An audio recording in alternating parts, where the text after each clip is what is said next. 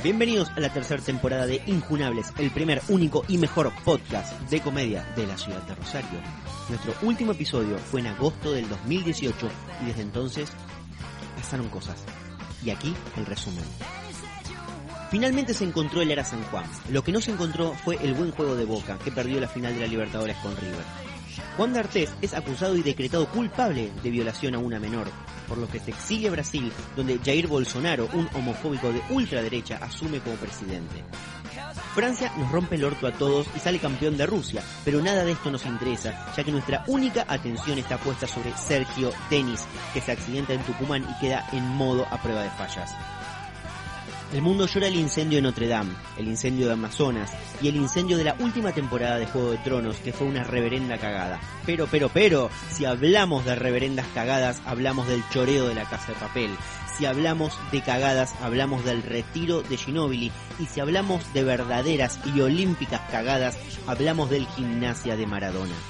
También tuvimos finales, algunos que a nadie le importa, como mi ciclo de stand-up en Birka, otros tristes, como la separación de Cintia Fernández y Martín Baclini, y otros muy felices, como el fin del macrismo. Me puso muy mal la muerte de Stan Lee, la de Santiago Bali y la de la Coca Sarli, y me puso bastante contento la muerte de Cacho Castaña, el juez Bonadío y Lucho Avilés. Y la verdad es que no tengo la más pálida idea que sentir por la muerte de Emilio Dizzi, Franco Macri y de la Rúa. Mirta Legrand aún no murió. Así que sentate, ponete cómodo, preparate unos buenos mates porque volvimos. Y esta es la tercera temporada de Impunables. Les presento a nuestro primer invitado, Santiago Escobedo. Ya le da consejos a, a Campa sobre cómo grabar un podcast. El sonido creo que le puedo dar consejo capaz. Sí, puede ser, de sonido puede ser. Sí, tampoco es que le dijiste, che, hiciste mal un chiste, Claro. hacer otra cosa. En Podrías- eso sí. Podrías dejar de robar con Dicky del Solar o toda esa onda. No, me parece igual igual bien que está robando. Bueno, No se quemó todavía. toda esta parte la, la- no va a salir, pero bueno. Es para Igual, que yo me gusta arrancar, acomodando. arrancar así. Así hablando así de la nada. Las películas arrancan así. Nada, bueno, entender un carajo y después te vas metiendo en, en ese mundo de ver qué, qué es lo que pasa. Sí, podría ser. También es un poco aburrido. no embole. es bastante embole. Pero bueno, si, digamos, si llegaste en un momento a, a este punto, calculo que también te vas a embolar al minuto 40. Sí. Sí, si ya entraste acá es porque un poco te interesa y al menos, no sé. Sí, o al- porque sos un chusma de mierda y, y querés saber quién carajo está hablando. Hay gente así. Ah, mira, ahí fue un, un- una chupada de mate. Una botonera además. Ah, botonera de mate. Ruido de mate. Sticker. Bueno, eh, bienvenido a Injunables, Muchas señor gracias. Santiago Esco. ¿Esco está bien o...? Me da lo mismo, en realidad. eh, Escobedo, Santi, Santiago, Negro. Sí. Pero digamos, siempre los flyers los pones así como Santi Esco. Sí, porque lo que tiene los flyers es que vos mientras menos texto pones, eh, más te lo muestra Instagram al feed, en el feed. Está bien, claro. Igualmente le hubieras puesto Santi. Santi Esco, y era más corto todavía. Sí, es que el Santiesco ya me suena raro. Ahí, ¿Te- sí- no ahí te sí gusta? me, me- me hace ruido. Eh, sí, si no pasa nada, bueno, ya bueno, no pasa nada. Pero si lo puedo evitar, lo evito. Bueno, a ver, en este momento sos, eh, va, hace- ¿cuándo, ¿cuándo empezaste a hacer stand-up? Porque hoy por hoy sos comediante y productor. A la Con- fuerza, pero Sí, productor. Todos somos un poquito productor igual, acá en Rosario al menos. Eh, Una hace- vida que he dejado un poco de lado. Sí, totalmente. Que bueno, igual no me parece mal. O sea, si, si vos estás bien con eso y, y podés vivir, no te come el cerebro, está, está buenísimo. A mí me come el cerebro querer actuar todo el tiempo, entonces por eso me, me esfuerzo a eso. Amaría dejar la producción, pero quizás un poco no. ¿Cuándo estás actuando, digamos, hoy por hoy? Hoy estoy actuando mínimo una vez por semana. Bueno, o sea, sos eh, la persona que más está actuando en Rosario desde por lo menos hace un año. Sí. Y eso lo vemos toda la semana en los flyers. Toda la semana siempre hay un flyer tuyo y siempre presentando. Igual me reintento esconder eh, en los flyers. A veces que, que me pongo como para ponerme, porque si no queda mal el flyer, pero si me puedo sacar, me saco. Hay muchas veces que he puesto dos comediantes y yo actuaba y no me ponía. Porque, nada, no, tampoco quiero mostrar a la gente que es un rotativo en el cual yo actúo todos los días, ¿me entiendes? Y bueno, pero digamos, en definitiva también, digamos, lo armaste vos, es un- también un poco para eso. Es que sí, es que, bueno, ya metiéndonos así, eh, hace dos años, justo ayer cumplí, no ayer, no, anteayer, cumplí los dos años desde la primera vez que tuve esa muestra, entre comillas. Digo entre comillas porque... Sí, igualmente ahora vamos a, vamos a ir viendo Bueno, al listo, principio no, de que dónde no sé empezaste. dónde- dónde- cómo ir. Em, pero nada, me pasó eso de que en realidad el, el ciclo empezó para que yo actuara, yo empezara a tener más cancha, y después fue derivando a otras cosas y, y es hoy en día lo que es hoy por hoy, que fue modificando en miles de cosas.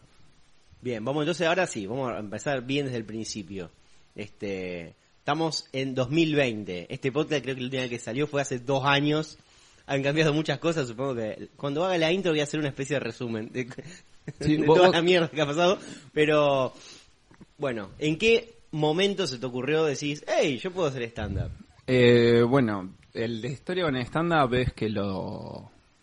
Es me- es medio el chico que, siempre quiso hacer stand-up, en realidad me lo conozco hace más o menos nueve años, los videos de 15. En la época de Facebook yo tenía 15 años, viste, se compartían todo el tiempo videos de todas cosas, y justo me aparece en el muro un, un video de Chris Rock. El famoso video de Chris Rock con el, el traje lila, rojo, medio Sí, así. medio bordó, sí. No, no bordó, bueno, sí. Sí, era más bordeaux. o sea, te puede, si decís lila está bien también. Pasa si decís lila se confunde con el de Eddie Murphy. Cuando no tenía la cara hinchada como una señora. Sí, qué raro ese. Me fue re raro ver ese especial. Es muy raro verlo. Yo me tuve cinco minutos como... eh, es como, No es como inflado. No, Pero no, no está así el loco todos los días. O sea, fue algo de, de ese día que le pasó. Se brotó. Sí, no, le picó una abeja. Cuatro abejas de Botox. Em, miro justo el que estaba él hablando de, de las mujeres, todo muy misógino y machista y horrible, de que decía de que las mujeres nunca, que las mujeres nunca discutas con una mujer, porque la mujer siempre te va a cagar en la, en, en la discusión, por un solo motivo, que es que ellas no necesitan que la conversación tenga sentido. Que bueno, a mí me causó un montón No, no, a, mí me, todo me el mundo causó se de montón. risa, es así. Estaba bien ser machista. Y, y yo me acuerdo, yo me sentí identificado con mi vieja. O sea, a mí siempre me gustó la comedia, siempre me gustó el humor, siempre me gustó ser el payaso, siempre. Algo me, me gusta mucho esto de, de, me acuerdo de chico, nosotros teníamos mucho la ronda de chistes con mis amigos, que decíamos, eh, hagamos una ronda de chistes, que yo estábamos en el pelotero y decíamos eso. Y me acuerdo yo siempre intentaba tener un chiste a mano para ser como el as de, de esa noche. ¿me El? Larry de Clay. Claro, claro. Bueno, me encantaba todo, todo lo que era, o sea, todo el humor que hoy en día no me llama tanto la atención, pero Mirachi me encantaba, eh, todo lo que era Tinelli, muchas cosas me encantaban. Pablo y Pacho eran como mis héroes, ¿me entendés? Eh, me gustaba mucho la comedia sin saberlo ni analizarlo. Todos tienen un preferido, Pachu o Pablo. Eh, eh, Pacho. Pachu, bien, muy bien, buena respuesta. Pacho, sí, creo que Pacho, ¿no? Eh, los dos igual me gustan un montón, pero creo que Pacho me quedo. Y bueno, y después con- conocí el stand-up, conocí esto de Chris Rock. Después también estaba mucho dando vuelta el video del chileno fumado. Eh, Ah, ese no lo recuerdo. el, el que a ver, justamente aparecía en Tinelli, que decía, ¡Marcelo! Estaba todo el tiempo así. Eh, que eran todos chistes que eran todos iguales, a 10 años. Hace poco vi un video del loco y sigue haciendo esos chistes. eh, que, que ya no, no envejecieron tan bien. Eh, y después, bueno, empezó, vi que se hacía acá, llegó acá, Mellera, Lauriente, Noelia Custodio, el, el famoso Ciudad Emergente del 2013, mi muro estaba lleno de eso, lleno, entonces estaba horas y horas viendo eso, me acuerdo. Y siempre decía, yo puedo hacer eso, o sea, yo, yo soy gracioso de mi curso, yo puedo hacer eso, ¿entendés? Y me llevó siete años hasta que dije, che, bueno, me animo. Re tarde, me re arrepiento porque, no sé, capaz sería re crack hoy, hoy por hoy. En- contanos, ¿Cuántos años tenés hoy por hoy? Hoy tengo 24. Bueno, un pendejo. Sí. La, la No. generación que arrancó joven. No me siento pendejo igual. Yo siento que, que no sé, a ver, eh, la Oriente creo que arrancó a los 19. Bueno, pero son las excepciones en realidad. Sí, obvio, obvio. Pero a mí me encantaría hacer de eso, ¿me entendés? Bueno, ¿y cuál fue el taller que hiciste? Hice el curso de, de Paula de un mes intensivo. No, Paula Solari, para los que no, no, por ahí no, no- todavía no, no saben bien quiénes son quién aquí en Rosario. Sí, en realidad fue el curso que me llegó. Eh, justo vi un loco que, que era un, un barman que yo había conocido trabajando. Yo soy fotógrafo de boliches, bares, todo ese, de ese ambiente. Y vi, loco, lo empecé a seguir en Instagram y veo que un día publica un flyer de stand-up. Y dije, che, eso se hace acá, ¿qué onda? No, nunca me lo había preguntado en realidad, siempre había dicho, ah, quería arrancar. Creo que justo un año antes le había escrito a Payas, sin saber que era Payas, eh, para darle un curso, pues mi hermano lo conocía a Diego, Diego Alonso. Y le preguntó, che, ¿dónde puedo arrancar? Le escribí a Diego, Diego me pasó con Payas, le escribí a Payas, Payas me dijo que no había hecho curso, que cuando haga, cuando haga uno nuevo me invitaba. Y nunca, nunca me escribió, nunca me escribió y quedó ahí. Está bien. Bueno, y ahí terminaste el taller Eh, de, de- caí. Bien, Caí. ¿y eso cuando, cuando saliste? Eh, ¿Qué bueno, los, los primeros pasos que hiciste a partir de ahí? hice la muestra, bueno, el Paula en su momento lo que ofrecía era ese curso intensivo de un mes y después si vos querías seguir podías seguir un año más entero. Yo seguí un mes más, dos meses más. Y o sea, hice el, cur- el, cur- el mes del curso de, de un mes y dos meses más con ella. Y después dejé porque medio que me di cuenta que no era por ahí. O sea, no, no estaba aprendiendo buenas cosas, me cuestionaba mucho las cosas que aprendía. Eh, yo también no dejaba solamente, esto me, me vuela la cabeza, el stand-up lo amo como nada, creo que es droga dura, dura, dura, como decimos, es, es- es horrible esto, porque si no, lo hablo siempre, el otro día hablaba con Facu y digo, me parece una maldición, porque no creo que hoy en día pueda vivir sin poder hacer stand-up. O sea, no sé, de viejo quiero estar viejo y choto, capaz laburando de, de, no sé, siendo cartonero, pero me gustaría igual hablar de que soy cartonero. Claro, claro. Eh, y entonces, bueno, cuando yo salgo del curso, y mientras hago el curso, yo ya tenía horas y horas y horas consumidas de stand-up, me conocía a todos los comediantes acá de Argentina, eh, conocía mucho de afuera, no conocía tanto de afuera, pero conocía, miraba mucho yo. Y empecé a investigar, escuché podcast, mucho el de Club Gabou, eh, mucho después de Nacho Arana, eh, empecé a escuchar mucho podcast. Este eh, podcast empecé a escuchar mucho, También, un, oyente, sí, sí. Me recuerdo has dicho que los Sí. escuchabas bastante. Sí, por eso me, me- te insistí un montón de que vuelvas a hacerlo. Sí, porque- si estamos acá, acá haciendo esto, básicamente porque fuiste el, principal, que de- dicho o sea de paso también me, si alguien que prestó los equipos, justamente sos, sos vos. De hecho tengo este un mixer que es tuyo, eh, un micrófono que es tuyo y mi micrófono. que pero no igual me, me ¿por qué te, te insistía? porque me parece que estaba bueno. A mí me resirvió para entender cómo estaba la movida acá en Rosario. O sea, pues justamente lo dejaste de hacer cuando yo empecé a escucharlo. Creo que, que yo sí me, me conocí el podcast me puse a escucharlo sacaste un episodio más y no sacaste más. Y fue como che no sé necesito que, que alguien siga hablando de cómo está la movida en Rosario porque así la conocí.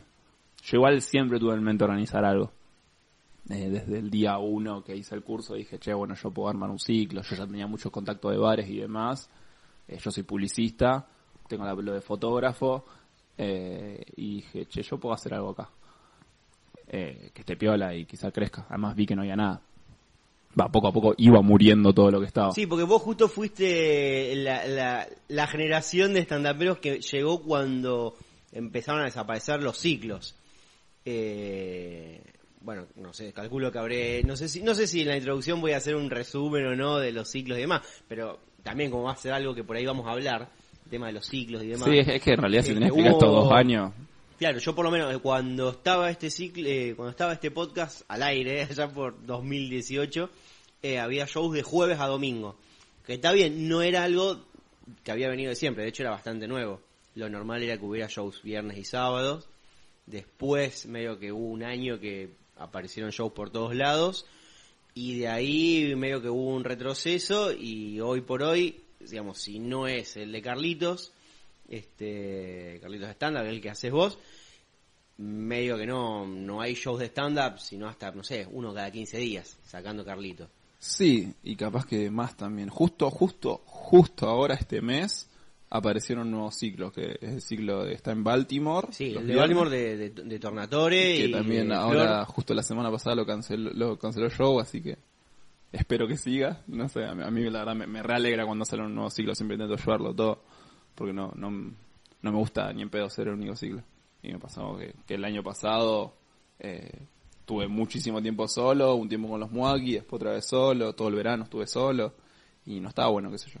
A mí me gusta que esto crezca. Sí, sí, sí. Sí, hay, hay una merma de, de- de show y al mismo tiempo también como, yo no sé si, qué es lo que empezó primero, porque veo, por un lado, no sé si es una visión totalmente personal, o por lo menos lo que me pasa a mí, es que disminuyeron muchos shows y tan, me cuesta encontrar mucha gente con entusiasmo de hacer algo más, o de hecho hay un montón de comediantes que, digamos, no- desaparecieron eh, del mapa totalmente. Este, como que estaban muy con pilas, que actuaban todas las semanas o cada 10, 15 días, por lo menos en un flyer lo veías, este, y como que bajó la mitad, ya no los veo, los pocos que veo los veo por ahí también como, como invitados, pero con, Igual me parece que salieron de la droga. Los, los veo así como, bien, genial. Y a mí me ha pasado eso. Se puede también. salir. Yo creo que no ahora de hecho eh, tengo como ganas más o menos promedio de actuar. A veces me dan ganas, a veces no, pero no sé si justamente por porque no veo mucho movimiento y a mí eso me da paja para generar algo nuevo o no sé, o, es a la inversa en realidad. Estoy tengo pocas ganas y justamente estoy fomentando que se venga un poco todo a pique. Es que en realidad es, es como, va, creo que estuvimos hablando un poco recién, eh, de ayer lo hablábamos, esto de decir, no hay ganas. Yo te dije, en realidad no, no es que hay mucha gente que hay gente que cada vez tiene menos ganas de hacer esto. Se reniega un montón, se reniega mucho. No sé, te, te pasó en el siglo de Virka que estabas bien, era un estrés, ¿no? Creo que en un momento pasó eso, que fue más estrés de lo que realmente se disfrutaba. Sí. Y, y hay momentos en que así, uh, loco, en serio te van a complicármela.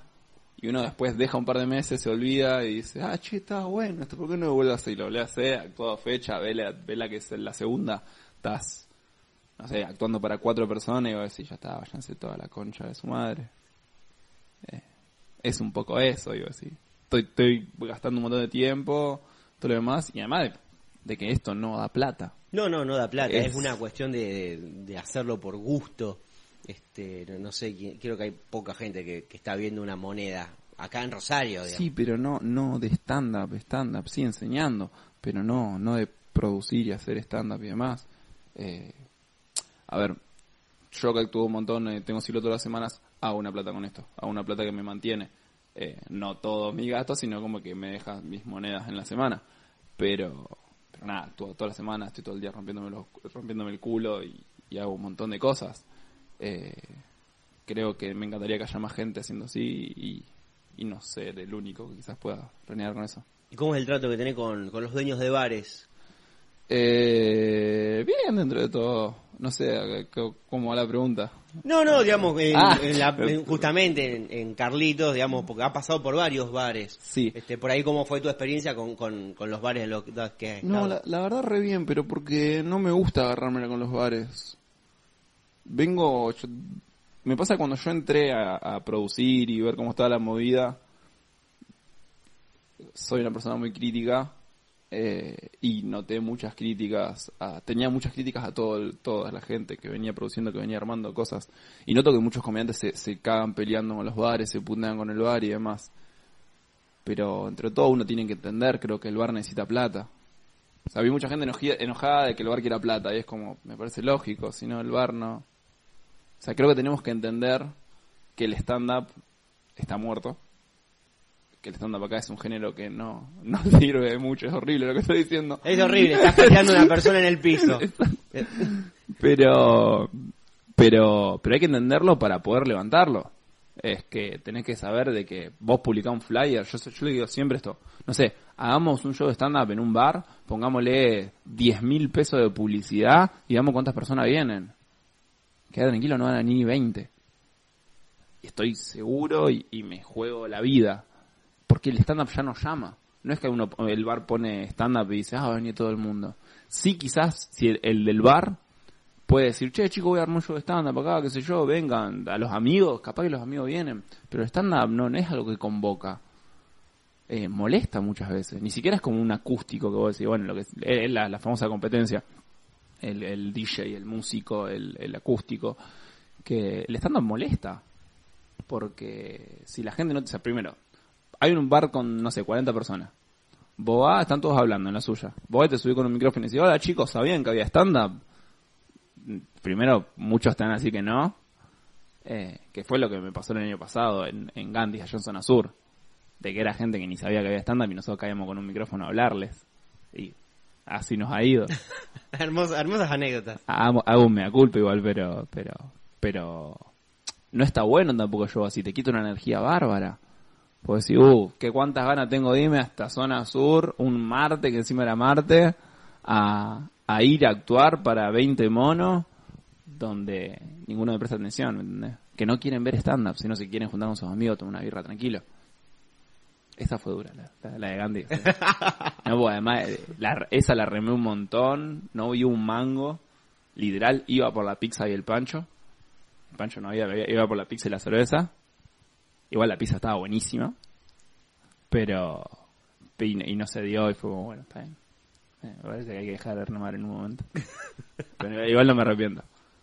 Eh, pero nada, hay que entender que, que uno molesta, que el bar, obviamente que el bar va a querer esto de que vos lleves gente y demás. Quizás hay que entenderlo justamente para poder ver, negociarle y decir, bueno, no por acá, vamos por acá. Busquemos la manera de que, de que te pueda convocar, busquemos solo la manera de convocar y, y un poco de todo. No sé, ya este es la tercera temporada del ciclo y la verdad, cada temporada tuvo un objetivo distinto, tanto para mí como para el ciclo. Eh, y, y el cómo convocar, es ya creo que estuve como en 10 bares, algo así, que es un montón. Eh, en todo, dentro de todo bien, qué sé yo, no, no tuve maltrato, que yo diga. O sea, sí tuve veces que decir, la concha tu mano, se me a aprender la licuadora ahora, la famosa licuadora. Pero, pero bien, qué sé yo. Creo que ya estoy re redundando con la palabra. Está bien, no has renegado tanto por ahí. No. Este, por ahí para los que no sepan, eh, eh, bueno, yo justamente, de hecho, eh, estaba haciendo el podcast y lo tuve un poco a la fuerza abandonar porque había empezado con el ciclo en Virca. Y bueno, obviamente dije, bueno, es algo que se puede mantener, lo puedo sostener al mismo tiempo. Eh, y después, bueno, me di cuenta que no, no daba, no daba abasto porque necesitaba juntarme, tener un tiempo precioso para, para grabar y después para editar y después al final no me podía juntar, no podía hacer nada y tampoco tenía vida, entonces al final me le terminé poniendo todo a Virca, de- en un momento todos los sábados, en otro momento, este, bueno, con shows también que se suspendían el mismo día, igual, igual vos hacías un laburo titánico, boludo. y era, era mucho, era muchísimo. Y sobre todo también por ahí, bueno, el tema justamente de los bares, el tema de renegar, este, como que yo lo que encontraba de Virca era como un bar que no tenía ningún tipo de pretensiones para conmigo, entonces como diciendo, bueno, si viene alguien es un golazo, porque es un bar que a diferencia de, de cualquier bar en que vos trabajas, eh, vos entrás y está vacío, siempre. Las 24 horas del día, los 7 días de la semana. Ah. Entonces, ya de por sí, decís, bueno, agarro un sábado y podés meter 15 personas en un, en un lugar, ya de por sí el bar ganaba, si es que no tenía que tener un fijo y demás, si era por entrada estaba perfecto. Este, obviamente eso después igual, así como no tenía ningún tipo de exigencia, después también tenía sus quilombos que nunca había una cerveza fría, este, siempre faltaban por ahí lavar algún vaso, este, he estado limpiando mesas o lavando el piso. Pero por eso digo que vos tenías un laburo titánico, eh, de que de que vos postas te desvivías mal. Primero, de lunes a lunes vos estabas mucho mensaje, mucha difusión, mucho todo, te Sí. movías un montón. Sobre todo porque el miércoles, viste, ya te están preguntando para Sí. no, porque para, para, hay gente o no hay gente para ver si tengo que comprar comida o no. Comprala, la concha de tu hermana, comprala. Es una pizza lo que te van a pedir, comprala.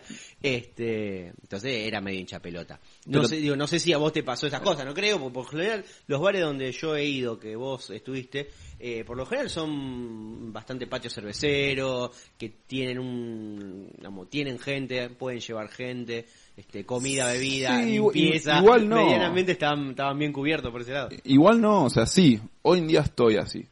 Eh, por ejemplo, yo nunca, mentira, sí he acomodado mesas, pero nunca lo necesité. Eh, si he acomodado, mesas, lo he hecho, por ejemplo, decir no. Eh, prefiero poner tal reserva acá adelante, con, con fines de show. Onda, decir, prefiero a esta persona tenerla adelante y esta atrás, porque esta risa va, con- va, o sea, conociendo a la gente que venía, esta va a convencer más a los demás, no sé, nunca voy a poner una mesa de comediante adelante de todo. Sí, la gente linda siempre ahí que se ve bien para las fotos, Eso, la gente fea al fondo. No, no, es- eso siempre intenté. Eso es en el boliche. en el boliche, ¿no? En- Intenté despegarme de eso. En, en el ciclo al menos. Eh, pero no, nunca he tenido que moverse, nunca he tenido que limpiar un baño, nunca he tenido que barrer. Eh, porque nada, porque yo no lo iba a hacer. o sea, no. Pero es porque yo no hubiera, no amo tanto para ponerme a hacer eso. Y creo que tampoco es necesario. Que creo que es básico. No. Quiero destacar igual que por eso digo que vos te rompías el culo con el ciclo, de que vos tenés un laburo de 8 horas. Sí. Sí, de- yo no laburo ocho horas. O sea, yo soy fotógrafo, soy freelance, entonces tengo días que estoy al palo, tengo días que no estoy al palo. Usualmente mi laburo firme son los fines de semana, por eso es que tengo el ciclo los miércoles. O sea, en general, amo el stand-up, me encanta producir, me, encanta armarlo, me encanta que haya movimiento y todo demás, pero sé que dentro de todo es un hobby y que no me puede quemar la cabeza de otras cosas. Por ejemplo, nunca lo pondría un sábado de vuelta, pese a que lo tuve un sábado, Porque, porque capaz que un sábado prefiero estar con mis amigos tomándome una birra. ¿Me entendés? Yo un miércoles no tengo muchas cosas que hacer. Eh, y además me parece un día copado. Y volviendo a esto de, de que el stand-up está muerto, me parece que el stand-up no se merece un sábado. es polémico. Este, este- así va a ser el título de este podcast. es que sí. El stand-up está muerto y no necesita un sábado. Pero lo hablé el viernes con Torna, el viernes que, que canceló la función. Me dice, o sea, él, él la canceló el viernes a la mañana. O sea, tuvo todo el viernes para convocar gente. Eh, y me dijo, tipo, le digo, che, ¿por qué lo cancelaste? Y me dice, no, pero la verdad, en otro tiempo me hubiera gastado en estar hasta el último momento consiguiendo gente, al menos para que no sé, haya 10 personas. Pero hoy no tengo ganas. Quizá prefiero ese viernes, en vez de ir por el pancho y la coca, prefiero quizá irme a tomar una birra con mis amigos. Y es verdad. Y es verdad, porque si no después terminás odiando esto, boludo. Yo creo que, eso es re importante. Llámese birra con amigos, llámese tomar algo con tu novia, quedarte viendo una película, juntarte a lo que sea. Me parece un poco importante eso, cuidarse de uno, fuera de, de que uno tanto ame el stand-up, obvio. ¿Tenés así dos o tres puntos que, que lo tengas bien claro, que son las dos o tres cosas que amás y las dos o tres cosas que odias de, de todo esto? ¿De qué? ¿De producir o, o- de de ser todo, de tu vida dentro del stand-up, hoy por hoy. Eh, y odio no poder salir. Es como digo, no, no me veo afuera. O sea, odio... En realidad no, no es que odio, es porque esto me encanta y lo amo con, con todo mi corazón. Eh, pero nada, hoy voy a actuar, ahora con un par de horas tengo que actuar y seguramente de la noche estés pensando, uh, qué ganas de actuar de nuevo, ¿entendés? Es que, es por eso digo, es como droga dura eso para mí. Eh, que odie, que odie. Digo, capaz que no hay nada, digo. No, no. estoy O sea, tengo, tengo un montón de cosas que odio del género en general, de la gente que practica este género. Eh, tengo mucho rechazo, un montón de cosas. Sí. Son, son re hater igual, es Sí, re, sí, re sí. bardero eso. A gente, por ejemplo. No, no. Odia Oh. gente. A ver, odio, eh, odio el humor, odio a la gente que, que recurre a chistes de Facebook para, para hacer su monólogo y lo hace. Pero esto lo, lo Tincho una vez me la dijo, Tincho Zaragoza, de que es algo que el estandapero o el comediante tiene nomás, de esto de, de que se enoje de que alguien use otro chiste que no es de él. Porque los magos hacen todos los mismos chistes, la gente, lo- los músicos hacen cover y, y nadie los putea porque hagan un cover, ¿me entendés? Y que nosotros como, eh, ese chiste no es tuyo, eh, como que tenemos esa cosa así. Ese chiste es del Oriente. Pero hay gente que le chupa un huevo, boludo. Bueno, pero yo estoy todavía dentro. Y ah, yo inevitablemente odio a la gente que chorea. Pero chistes. obvio, ¿y sabes qué odio más? Cuando le va bien con esto, boludo. ¿No te da bronca? Me da mucha bronca. Vos estás ahí sentado, vos te, te- no, no te rompiste el culo, porque No, creo no. que nadie se rompió el culo.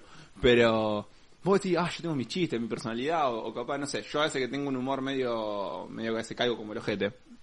Eh, no sé, tuve un show de mierda y después veo y va uno y hace todos chistes de feo y dice, oh, la gente se está riendo de esto y digo, sí. Ya, hay gente que, que quiere eso. Nosotros, lo- los comediantes, somos los pretenciosos. Eh, creo que Chris Rock había hecho esto de, de, de que pues es mucho del comediante que quiere bajar línea, quiere decir un mensaje de, ah, yo quiero llegar a la gente. Y, es como, hacer reír, boludo. pero de- después lo que diga, ya fue, pero hacer reír. Pero sí, odio a la gente que... En realidad que, que no, no ama tanto esto, quizá como yo. Entonces, como yo lo amo mucho, Pasa que va a ser muy difícil, vas a odiar mucha gente porque me doy cuenta que estás muy metido en esto. Este, drogadura, drogadura. es- sí, no, posta, realmente veo, lo noto, lo noto, digamos, lo he notado en, en este último tiempo, digamos, que eh, te veo como muy entusiasmado. Te veo como muy entusiasmado como yo en mi primer año, o mi segundo año. Es que eso me parece vital, lo que acabas de decir. Eh, yo cuando empecé el ciclo, el primer año, eh, salí de un curso de Paula, lo voy a decir, eh, eh, mal es- está mal visto en el, en el ambiente salir del curso de Paula, lo, lo, digo, lo dije, hashtag. Eh, no, porque es una realidad. Yo, que hoy en día, ah, no sé, hoy en día todo lo que estudié de comedia, no lo aprendí ahí. Igual no digo de que tengas que salir del curso siendo una luz, para nada. Donde te formás realmente es en el escenario. Por más que haga 40 cursos y demás, donde te formás en el escenario. Pero está mal visto. Si vos vos, tenés, vos estás actuando y viene un chaval y dice, ah, mira, estoy en el curso de Paula. Vos decís, uh, esperemos que aprenda por otros lados. Y es una, es, es, eh, tampoco quiero matar la Paula, ni en pedo. porque ah, somos muchos buenos comediantes que salieron de Paula. Y me incluyo, eh, el Leo. no, pero bueno, tenés el Pitu, eh, tenés Facu, tenés eh, Facu Porchino, después lo que hizo Johata Javi nunca lo vi, pero una buena comediante que salió de Paula. Pero sé que en el ambiente está mal visto y es una realidad. Eh, entonces yo cuando empecé a armar el ciclo hice un rotativo en el cual yo las únicas personas que conocía eran las, las personas del curso de Paula. Eh, y mucha gente decía esto de estás invitando gente que recién arranca porque para que te traigan gente. Un poco sí, no lo voy a negar. Pero otro poco es porque gente que tiene ganas de actuar. Hay gente que no le molesta ir un martes a Zona Sur a, actuar para 30 personas porque pues, están actuando y aman esto. Entonces las ganas que vos tenés de hacer esto. Eh, y, y es algo de que lo que digo, estar enamorado de- del género es querer actuar para 20 personas y que te chupen vos si te llevaste 80 pesos, 30 pesos, 40 pesos. ¿Sabes cuántas veces pagué muchísima plata para pasarla como el ojete? No me molesta pagar un colectivo, un taxi para ir a actuar y pasarla como el ojete. Claro, sí, sí, en ese sentido, digamos, coincido plenamente. Eh, pero yo también, digo, me doy cuenta que con el- los años que han pasado, yo también creo que, este, creo que antes me digo, bueno, ya fue, me la paso como el orto, un martes, qué sé yo. Y hoy por hoy, digo, no me niego a algunas cosas, pero por ahí sí me, como que me cuesta un poco más de ganas, este, como hacerlo. Pero no está mal. No, no, no, no quiero que suene como que digo que está mal no querer ir un martes a actuar, porque, insisto en esto, nadie vive de esto. Va, eh, de esto de ir a actuar. Sí, sí, sí, obvio. Eh, nadie, nadie vive de esto, entonces hay veces que hoy volviste de laburar. Yo lo hiciste, ¿eh? porque yo, yo un martes no tengo nada que hacer. Yo un martes usualmente ya liquidé el laburo y es mi día libre. Eh, o un miércoles, ¿me entendés? Quizás si un sábado tengo que laburar y capaz voy igual, igual he ido. Pero si tenés ganas de quedarte en tu casa, como dije antes, si tenés ganas de quedarte una birra con tus amigos, quedarte en tu casa con tu novia, todo lo demás, también está bien. Eh, no, no es crítica a nadie. Es solamente que a algunos les quizás disfruten más esto de lo otro. Insisto, yo porque hoy en día no estoy de novio. Si hubiera estado de novio y que justo mi novia tenía Franco un Marte, no sé con qué ganas hubiera ido para allá, ¿me entendés? Eh, ¿A vos por, por qué te parece que, que desaparecieron tantos ciclos así de la nada? Porque el stand murió. Eh, no, no quiero decir que el stand-up está muriendo. El stand-up ya murió para mí. Y, y, y insisto, eso. Hay algunos comediantes. Primero las ganas, que fue lo que te dije. Eh, que no quiero quiero decirlo de una manera que no suene que estoy bardeando a la gente que no tiene ganas de actuar. Porque porque me parece perfecto que no quieren actuar. Eh, pero hay mucha gente que, que nada, está la primero, los ciclos que están acá rotativos son actualmente, bueno, está el mío, actualmente hay varios, pues todos, todos está- están haciendo rotativos. Jesse está con su Open Mic, eh, Torna está con el rotativo de, de Baltimore, que espero por Dios que siga haciéndolo, pues me parece re piola, además él, él es amigo del dueño, entonces como que, que está bueno. Eh, Baba, tú está ahí. Sí, sí, he actuado. ¿Te copó? Estaba, estaba bueno. no sé si esto queda, pero... Sí, sí, fui, actué una vez con Camilo y con Bruno y de al, creo que las una o dos fechas siguientes después fui a, a ver también. Sí, yo como me pasó siempre laburé. Eh, o laburé o justo tuve cumpleaños de una amiga, entonces no, no pude conocerlo todavía. Muy mal de mi parte, porque algo que odio, eso sí odio. Pero odio de los comediantes rosarinos y los comediantes, entre comillas, de que nadie va a ver stand-up. Nadie va a ver stand-up. Bueno, eso es, eso es clave. Es como digo siempre, bueno, a eso a mí me da un poco de bronca, pues, no sé si es porque es como que Carlitos es mi hijito, pero el año pasado fui el único ciclo que se sostuvo bien entero todo el año. Los chicos Moki también igual fueron súper constantes. Eh, pero mi ciclo estaba toda la semana, y casi que ininterrumpidamente, justo un mes nomás se colgó. Y no sé qué porcentaje de los comediantes rosarinos vinieron, de los comediantes que ya tienen cierto tiempo, vinieron a verlo y no a actuar.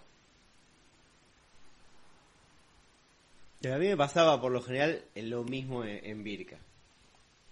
Pero admito que, decís, bueno, creo que una cuestión de, de tiempo, de que también, viste, un comediante por ahí como que también actúas por un lado y después como que decís, sí, justo el único día que tiene libre va a ir a meterse al estándar. En ese sentido como que lo entiendo. Sin embargo, yo por ahí muchas veces iba a otros ciclos y, y me encontré con gente. Acércate el micrófono, te, Ah, te recomiendo. Este, como No. que me acerca, me iba a varios ciclos distintos por ahí a, a comer o qué sé yo, Sí, a sí, sí. salir o a ver, o a- algo. o a ver porque vos sí ves. Claro, este, y me encontraba ahí mismo con varios comediantes eh, Bueno, que pero- estaban ahí también en la misma situación que yo, pero eso no lo veía, no lo he visto en Carlitos mayormente y no tampoco lo veía en su momento en Virka, por ejemplo. A mí me parece, a ver, no me parece una pija que no vayas, porque no es que yo quiero, por ejemplo, a ver, la, bat- ahora la batalla de comediantes. Ah, vamos a hablar, tenemos que hablar de la batalla de comediantes. Es que tenemos un montón de cosas para Ese hablar. fue, el- creo que muchos comediantes, la única vez que vi tantos comediantes juntos. Sí, pero ¿cuántos vinieron que no tenían un rol? Eh, no, bueno, tres. No más de tres. Eh, pues si no estaba el turco, estaba Jorge de Paz. Y Rama. ¿Rama estuvo? Rama estaba, sí. Sí, creo que Rama estuvo. Bueno, ellos tres. Eh, y había dos alumnos de, de Tincho. Que, eh, pero mi intención era de que se llenara de comediantes porque el chiste iba a ser interno entre nosotros. Así fue, era un público que era que tranquilamente podríamos haber hecho un show de stand-up. Eh, y, y al público le hubiera gustado un poco más que ver esa batalla. ¿Cuál fue, cuál es tu análisis ahora? Hermosa. Para los que no, para los que no tienen ni idea de qué es una batalla de comediante, ¿cómo se lo resumirías? Es como una batalla de rap, pero con chistes. Y, y menos onda, menos flow. Eh, sí, en realidad, en pocas palabras, es eso. Porque ahora está de moda el rap y dijimos... o sea, yo ya lo tenía pensado hace rato. Porque lo había visto... Estuve viendo la serie esta... La de HBO. De, Pete, Tronos. de Pete Holmes. No, boludo. Eh... Ah, que el loco hace stand-up. Tiene tres temporadas. No, no la vi. No la viste, pero te está perdiendo una serie de puta madre, está Sí, buenísima. no tengo HBO. Eh, descargar, hijo de puta, boludo. Tenés The Voice ahí. eh, ay, no puedo dar el nombre. Bueno, buscan Pete Holmes. Eh, creo que es... No me sale el nombre, boludo. No importa. Bueno. Déjalo ir. Pete, Pete, Olmes. Eh, búsquenla, es, la super recomiendo. Es una serie sobre un loco de stand-up que empieza a hacer stand-up. eh, tiene tres temporadas, en cada temporada como que te va demostrando que el loco siempre la caga. O sea que no, le sale una al loco. Cuando entendí, el mensaje de la serie es increíble. Porque es un loco que todo el tiempo tiene oportunidades, la va haciendo y siempre le pasa algo malo. Cuando abre para alguien, abre como el ojete. Cuando justo lo puede ver en un programa, puede, como puede tener algo así, loco, ves por acá, se le cae. Y al loco se le cae y se le cae, y el loco remándola, primero, o te muestra cómo es ser un comediante hoy en día en Nueva York. Que en un mundo donde hay 300 mil millones de, comediantes. Eh, pero esto, también, esto lo quiero traer, porque está bueno de esto, de que los locos para actuar tienen que consumir dos bebidas. O sea, fíjate cómo está la comedia allá, de qué tan difícil es llegar, y esto de que vos actuás, eh, vos empezás a repartir flyer para que la gente vaya a tu show, y, y o sea, por ejemplo, va hoy Sam Morrill, no sé si lo tenés, un comediante, el que aparece en el Joker, que es como allá dicen, no, no, Sam Morrill, vamos a ir. Van todos ahí, eh, el loco actúa, actúan, no sé, tres más, y para los que quedaron, vos podés actuar frente a esa persona. O sea, estuviste desde las 6 de la tarde hasta las 11 eh, en la calle repartiendo flyer y después va para probar tus 5 minutos. O sea, todo lo que hacen para poder actuar 5 minutos. Yo sí, ¡fua! Tenés que tener muchas ganas de actuar. Acá nadie hace eso. ¿Entendés? No hace falta. Pero, pero bueno, esto para volver un poco el tema de las ganas. Eh, y vi que hacían esta batalla de comediantes. Me refui del tema. Esta batalla de comediantes. Y dije, che, que si la hago para el cumpleaños de Carlito, qué sé yo. No la hice. Después vi que la empezaron a hacer en Buenos Aires y empezamos acá entre comediantes a decir, che, ¿viste la batalla de...? mm, eh?". Y dije, che, ¿y si la hacemos? Che, ¿y si la hacemos? Estuve así dos meses hasta que dije, la hacemos. Era justo la última fecha de, del año, que a mí me quedaba libre, yo no lo corté el ciclo durante el año, durante las vacaciones, y dije, ya fue, lo arranco. Un entrecruzamientos eh, comediantes donde yo hago un chiste para pegarte a vos y vos haces un chiste para pegarme a mí. No, y un roast. El, el que gana lo decide la gente, o no, lo decide un jurado, técnicamente lo decide un jurado. Eh, hay, hay lugares donde lo decide la gente y hay lugares donde lo decide un jurado. Bien, y sí, una especie de eliminatoria hasta llegar al final. Eh, así, la- ¿cómo lo armaron? Bueno, lo armaron, quedó. ¿Cómo, ¿Qué te pareció? ¿Qué, qué, viste- qué resultado viste? ¿Positivo, negativo? A ¿Qué lo- es lo que te gustó? ¿Qué es lo que no te gustó? A punto de la producción, yo tengo mucho esta, como decir, soy productor y comediante, tengo todo el tiempo esto de decir cómo lucha el productor contra el comediante. A modo producción fue un éxito. Un exitazo. Estaba lleno. Estaba llenísimo el bar, así llenísimo de gente, ¿eh? o sea, eh, hubo gente que fue- quiso ir eh, sin conocer nada, que nunca había venido al ciclo. Algunos comediantes también convocaron igual. Eh, pero, no sé, había 25 personas más o menos y eran todos desconocidos, como decir, no hubo que hacer nada para que vengan más que difundir. Eh, hubo un montón de comediantes, que eso me recopó, eso me parece, está buenísimo, que es algo que re quiero rescatar, que, que al menos yo no lo viví en mis años de comedia acá en Rosario, que esto de que haya muchos comediantes juntos hablando de comedia, que está re bueno, es una retroalimentación re grande. Y, y no sali- y al modo de técnica no salió nada mal. Los micrófonos todos sonaron como tenían que sonar, eh, se vio bien, no, no hubo quilombos como diga, uh, qué poronga. Me hubiera gustado la botonera sonar un poco mejor, pero eh, me di cuenta yo que yo no tendría que haber participado, porque porque yo tenía que estar con más con el tema del sonido, de las fotos y demás, por justo, justo mi hermano había llegado y, me dio una mano, eh, pero a modo show fue una verga, fue un embole. Las personas que fueron no volvería ni en pedo. Eh, fue una pija. Creo, el- lo- no es porque vos acá, pero creo que lo único bueno fuiste vos. Eh, yo creo que, yo si lo tengo que analizar, creo que eh, gustó mucho todo el principio. La primera ronda de todos con... Sí, la primera ronda. La primera ronda estuvo muy buena. Estuvo, estuvo muy bien, la gente se divirtió por, Para porque mí la- tenías, por un lado, creo que cada uno se llevó un chiste bueno, armado, uno solo. Está el resumen. Si, si la gente lo quiere ver, en, en, el, Insta- en el Instagram de Carlitos está el, el link directo al, a la- al resumen de la- a las mejores, los mejores momentos de la batalla. 30 segundos dura, pero... Sí. pero... y, y eso que no está la final. Exacto. Y no, la final fue creo que lo peor, lo No peor del universo. Pasó eso, que se hizo súper largo. Muy largo. Eh, la mejor batalla para mí lejos fue la de Facu contra Bruno, que estuvo muy buena. Esa estuvo bien, estuvo bien. Estuvo muy bien armada. Estuvo, eh, se dio muy bien. Eh, y la peor fue la mía con Diego. La mía con Diego fue, fue horrible. No, pero lo que yo decía es, arrancó muy bien, creo que por dos cosas. Uno, eh, era todo raro para todo el mundo. Sí. Hay que decir que creo que todos los comediantes que estaban ahí entendimos bien la cómo funcionaba todo cuando ya había terminado o cuando ya estábamos por el final dijimos, ah, así es la interacción. Sí. Este, creo que recién lo empezamos a entender sobre el final. Este, pero garpó lo bizarro, garpó mucho lo bizarro en un primer momento. Por eso digo, vos tuviste muy bicho con la presentación. Es más, lo que sí me arrepiento de modo técnica es no haberte dado un micrófono que tengas siempre. Porque vos estabas recomendando algunas cosas. Como teníamos un micrófono, está buenísimo. Cuando le dijiste a Edu esto de, Edu, acercate el micrófono, no sé si es una estrategia para no se escuchen los chistes. Pero como, eh, está buenísimo. Eh, se renotó, o sea, por eso digo, estuviste re bicho y, y fuera de jodas estuviste, fue como lo mejor que estuviste. Sí, a mí me hubiera gustado, ta- eh, bueno, pasa que también, yo creo que me dijiste, che, ¿querés participar? Yo te dije, no, soy muy cagón. Muchos, muchos igual, quiero, quiero Admito- desenmascarar admito a todos. Sí, sí o no. Y bueno, y después también un poco, el, el- creo que lo que, obviamente, falló el hecho de que por ahí me parece que no hubo muchos chistes elaborados.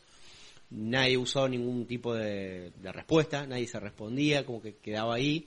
Este, pero los primeros 20, 25 minutos la gente se entretuvo mucho y se divirtió, porque incluso cuando los chistes eran malos, bastaba un comentario de- del jurado o lo que fuera para generar una cierta risa. A la hora Se cansó. ya la gente se, quería matar y creo que nos queríamos matar mismo Sí, nosotros. y se volvió nos repetitivo también. Nos queríamos ir todos. Y se volvió repetitivo, fue una vergas. Sí. Sin Eh. embargo, hubiera estado genial poder repetirlo, no sé, ponerle en, Otra voy a hacer. en cuatro meses volver a hacerlo, porque me parece que ahí ya la gente que fue en- va a entender un poco la dinámica. Me parece que lo voy a hacer para el cumpleaños de Carlitos, en septiembre. En septiembre. Bueno, es un buen dato para tenerlo en cuenta. Eh, sí, sí, porque, a ver, estuvo re bueno. Mm, Los comediantes mismos después nos fuimos a tomar una birra al parque y fue como, o sea, los que podíamos, que no laburábamos el otro día. Eh, después fue como, jaja, estuvo bueno, qué sé yo. O sea, fu- hubo miles de fallas, todos teníamos algo para decir, bueno, se pudo arreglar, pero estuvo bueno que haya pasado, ¿me entendés? De re rescato eso. Re. Eh, pero nada. Bueno, y ya vamos casi 45 minutos. Sí, i- igual si podemos hacer ojo, dos horas, porque tenemos que hablar de algo, de todo lo que pasó en dos años, boludo. Y sí, sí, la verdad que podemos hacer una especie de resumen. Igualmente, por, por lo pronto. Macri, ¿eh? Eh, ¿qué- ¿Cómo te afectó el macrismo, estos cuatro años de macrismo? A mí, Sí. Eh, o sea, eh, con el stand-up o... Sí, sí, con el stand-up principalmente. O de última, si te afectó también la vida personal, el tema del boliche. Afectó a la gente, no afectó a mí. Pero, pero creo que mal o bien, o sea, yo siempre hice yo a la gorra. Yo la vi por ahí. Porque me parece que la gente no iba a pagar una entrada por esto. Porque no valía la pena. No, también porque yo recién arrancaba y yo que le voy a cobrar entrada a la gente para esto. Parece una falta de respeto. Eh, y además, insisto esto, yo no necesitaba plata. Eh, yo trabajo de fotógrafo, a mí el fotógrafo me lleva poco tiempo y dentro de todo cobro bien porque laburo muy bien. Ego. Pero no, no. Eh, lo que tiene la fotografía es que a mí al menos, o sea, yo vivo con mis viejos, por eso no, no tengo drama. Por eso no es que necesito laburar todo el día. Pero... ¿Por qué digo esto, boludo? Estas cosas tenés que sacarla igual. Te leo, te leo ahora, estas cosas sacarla. Lo, lo voy a editar. Agrego boludeces por agregar, boludo. Hace mucho no le hablo un micrófono para un podcast. Justo ahora tiro el chivo, voy a empezar un podcast de nuevo. Eh, yo te iba a preguntar exactamente cuándo ibas a empezar tu propio podcast. Eh, tengo ganas, o sea, lo quería arrancar ayer, pero estoy con laburo todavía que tengo que liquidar. Hoy, esta noche lo liquido y mañana lo arranco. ¿Se puede saber de qué trata? Sí, eh, se lo tengo en la mente hace rato. Ahora me, es- me dice, son entrevistas a comediantes, te pueden ir a la reconcha de tu hermana. No, no. Algo que le interesa un poco más a la gente. Em, eh, sí, se, se- se llama No estudié, pero leí un hilo de Twitter. No sé si sos usuario de Twitter, pero en Twitter ahora se Me han bloqueado de Twitter. ¿Ah, sí? Sí, por, por repostear memes que tenía en Instagram. ¿Ah, sí? Sí, justamente para, el te- para la- las elecciones me lo bloquearon. Pero porque pensaron que era un robot, porque subí, ese día me zarpé y en la página subí como 20 memes y dije, bueno, también los voy a subir a Twitter, ya que está. Copié y pegué todos los hashtags y creo que al meme número 20 me dijeron, sos un robot, chao, bloqueado. Y después me, mandaron a un teléfono... ¿Te replanteaste si sos un robot? eh, y un poco sí lo soy. Pero nada, un teléfono para desbloquearme. Digo, no, ni en pedo, si no lo uso, no miro nada. Chao, listo, ahí murió Twitter para mí. Bueno, en Twitter ahora hace poco se... Murió con el macrismo. Sí, está bien, como muchas cosas. El estándar. Em, nada, en Twitter se hacen estos hilos ahora de, de que es un tweet y abajo te permite agregar otros tweets y demás. Y muchas veces la gente abre estos tweets y dice, abro hilos sobre, no sé, información. Ahora vi muchos del coronavirus, por eso creo que el primer episodio va a ser el coronavirus. Eh, entonces, es básicamente es, el título. Eh, voy a hablar de un tema del que leí en un par de hilos y voy a hablar como si supiera. O sea, en, en el tweet que puse, en realidad lo, lo- tenía ganas de hacer un podcast hace rato y lo publiqué en Twitter, me de joda, creo lo subí a Instagram. Que puse, voy a hacer un, un, un podcast llamado no, no leí, no me informé, pero leí un hilo de Twitter. Y se va a tratar sobre yo hablando de cosas de las cuales no estoy apto para hablar. Entonces, porque ahora está eso. Es medio una parodia también a esto de ahora todos nos informamos y todos sabemos sobre algo, pero en realidad no sabemos una mierda. No sé, soy re poético, boludo. Yo tengo muchas ganas de empezar otro podcast también, más allá de este. Es que doy, doy mi, mi dedo. Eh, y nada, bueno, nada, son ideas porque, viste, de ahí, eh, ¿cuánto tardé en, que- en empezar esto nuevo? Sí, mucho. Bueno, pero hace- hacelo, boludo, Eh, hacelo. y bueno, y, pero, eh, a ver, con temáticas distintas. Uno, eh, información variada, eh, cines, series, boludeces de, de la actualidad y demás. Eso por un lado. Pero también tengo ganas de hacer otro que sea sobre farándula argentina. Agarrar Ah. un personaje y hablar sobre la vida de ese personaje. Onda, eh, no sé, Ricardo Ford o, ¿por qué no, eh, Luis Ventura. Toda su vida y su obra y por qué, no sé, por qué, simplemente agarrar gente eh, bizarra de la farándula argentina. está bueno, es mucha gente se copa. Hay mucha gente que ama, pese a que le da un mea culpa, le encanta la farándula argentina. Eh, no, no, yo a mí lo único que me gustan son los quilombos. Sí, obvio. Pero tenemos ese argentino amarillista. Sí, sí, sí. Bueno, No, no, sería bien, bien amarillista. Me gusta, vamos a hacerlo con el señor Rosario Simpson. La verdad, le mando un saludo. No creo que esté escuchando esto, pero Capaz que sí. eh, bueno, también para. Vino, vino al ciclo. Eh, sí, sí, vi- vino el ciclo, la verdad, re piola. Este, y bueno, nada, este, para la gente que piensa que, mucha gente piensa que somos la misma persona. Me- ¿Ah, sí. sí? sí, sí, sí, me han dicho, eh, vos sos el Simpson Rosario. Y no, No aprovechaste. Es, es como los famosos que se confunden y le piden claro, autógrafo. exactamente. Ah, Voy a firmar el autógrafo, boludo. Así que bueno, básicamente eh, vas a hacer un podcast sobre eso. ¿Y cuándo? ¿Y lo vas a hacer solo? ¿Vas a tener Sí, invitados? solo, solo porque me pasa de que tengo un poco que me gusta... Soy muy jodido. Eh, o sea, yo sé que soy un mal llevado de mierda y me gusta tomar las decisiones. Y es por eso que produzco solo, inclusive. Porque no, no necesito discutir con nadie, por la decisión siempre va a pasar por mí. Y también me pasa de que, nada, yo estoy muy al pedo a veces. Tengo un momento en el cual estoy laburando todo el tiempo y otro momento en el cual estoy al pedo. Y nada, por ejemplo, ayer me podría haber puesto a grabar a las 4 de la mañana. Y nadie, no encontré a nadie que se quiera aprender a las 4 de la mañana para grabar.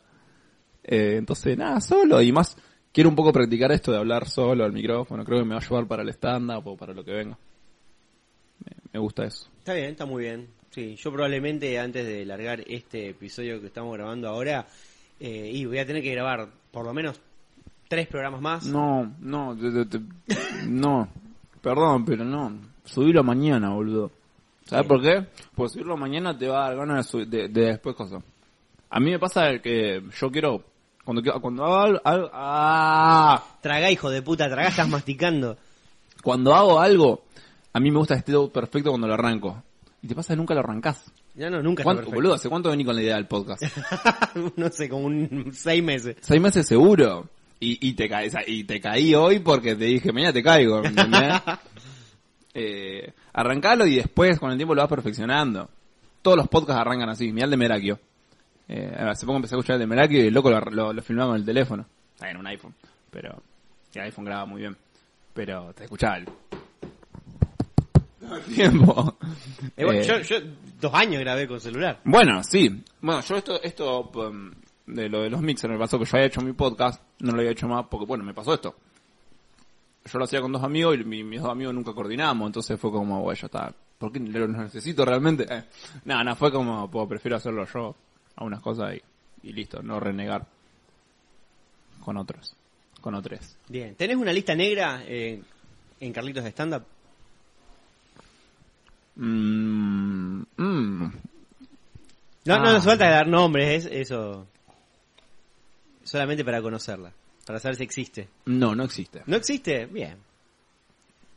Hay comediantes, o sea, no hay comediantes que no invitaría. Hay comediantes que no invitaría hoy. Hoy, mañana. Capaz pasado, sí. ¿Me entendés? Entonces nadie está en la lista negra, bueno, existe una lista negra. Igual me molestan un montón de cosas de un montón de comediantes. Voy a, voy a, voy a sonar horrible con lo que voy a decir, pero para mí uno de los motivos que el stand-up esté muriendo o el stand-up esté muerto ya, eh, no es de la culpa de la gente o no es de la culpa del macrismo, es de la culpa del mismo comediante. Bien, polémico, polémico. Y, y- ahora, ahora le voy a pedir que me escriban un papelito los nombres. no, no, a ver. A ver, En una época lo único que buscaba eh, para actuar, para que actúen en el ciclo, eran ganas. Si me mostraban ganas, listo, adentro. Eh, no me hace falta ni siquiera que tengas tres chistes buenos. Por eso mucha gente ha actuado mucho en el ciclo. Hoy por hoy, al ciclo le, doy, le estoy dando cierta cierto nivel. Dios mío, es... eh, Esto es lo más antitelevisivo que hay.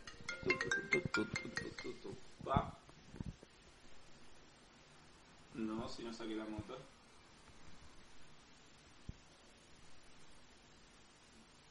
Y pues llámalo a él, qué sé yo. Mi papá se queja por todo, boludo. ¿Vos sabés? Mi, mi Qué papá, raro, boludo. ¿De, Pero de me- dónde le habrás sacado esa actitud vos? mi, mi papá es muy del... Sí, sí, está Pero mi papá es muy de... Es muy monologueable, boludo. Y nunca lo, nunca le hice monólogo. Pero vos no, no, no haces mucho No, no. material sobre vos. No. Y ya te, vos ya te dijeron, eh, de hecho te han dado algunas evoluciones que he escuchado, este, de que vos por lo general no te mostrás vulnerable. No me gusta mostrarme vulnerable. Igual vos tampoco, boludo. No, bueno, qué sé yo, yo creo que me... Lo, haces a veces, pero pero no te sentí un poco incómodo a veces. A vos te gusta más bardear a los demás, no te gusta más bardear a vos. A mí me encanta bardear, pero Bueno. pero yo, digamos, tengo módulos en los cuales me muestro más vulnerable y otros que no. Toda la parte de bullying y demás, bueno, sí, obviamente lo cuento. Lo cuento al principio y después me doy licencia como para bardear al viejo en un banco. Sí, sí, igual me pasa de que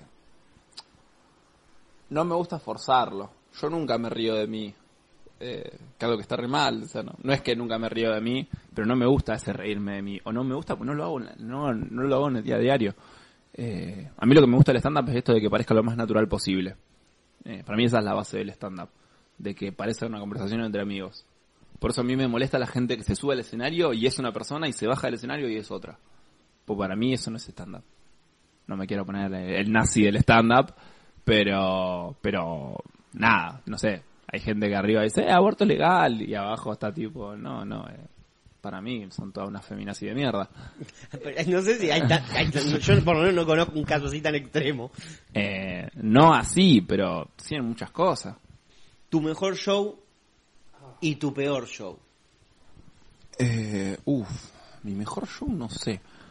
A ver, mi mejor show que yo creo que salí más feliz de mi vida fue uno que me invitaron así imprevisto, fue un martes.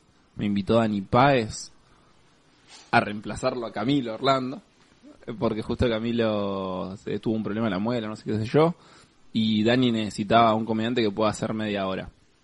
Yo no tenía media hora, pero pero le dije, sí, la tengo, qué sé yo. Fue como, sí, dale, adelante. Eh, era gratis, yo no cobré un mango, que comí la pizza nomás y una coca. En Pellegrini Concert. Un buen lugar. Era una, una asociación que hizo cosas. Yo, no sé, actué para 100, 150 personas más o menos. Estuvo buenísimo. Salí de ahí diciendo, loco, qué lindo esto. Que, que fue droga dura, heavy. Me acuerdo me grabé y el otro día lo escuchaba y yo se sentía, oh, qué bueno está esto, boludo. E- Esa fue droga dura. Se masturbaba con su audio.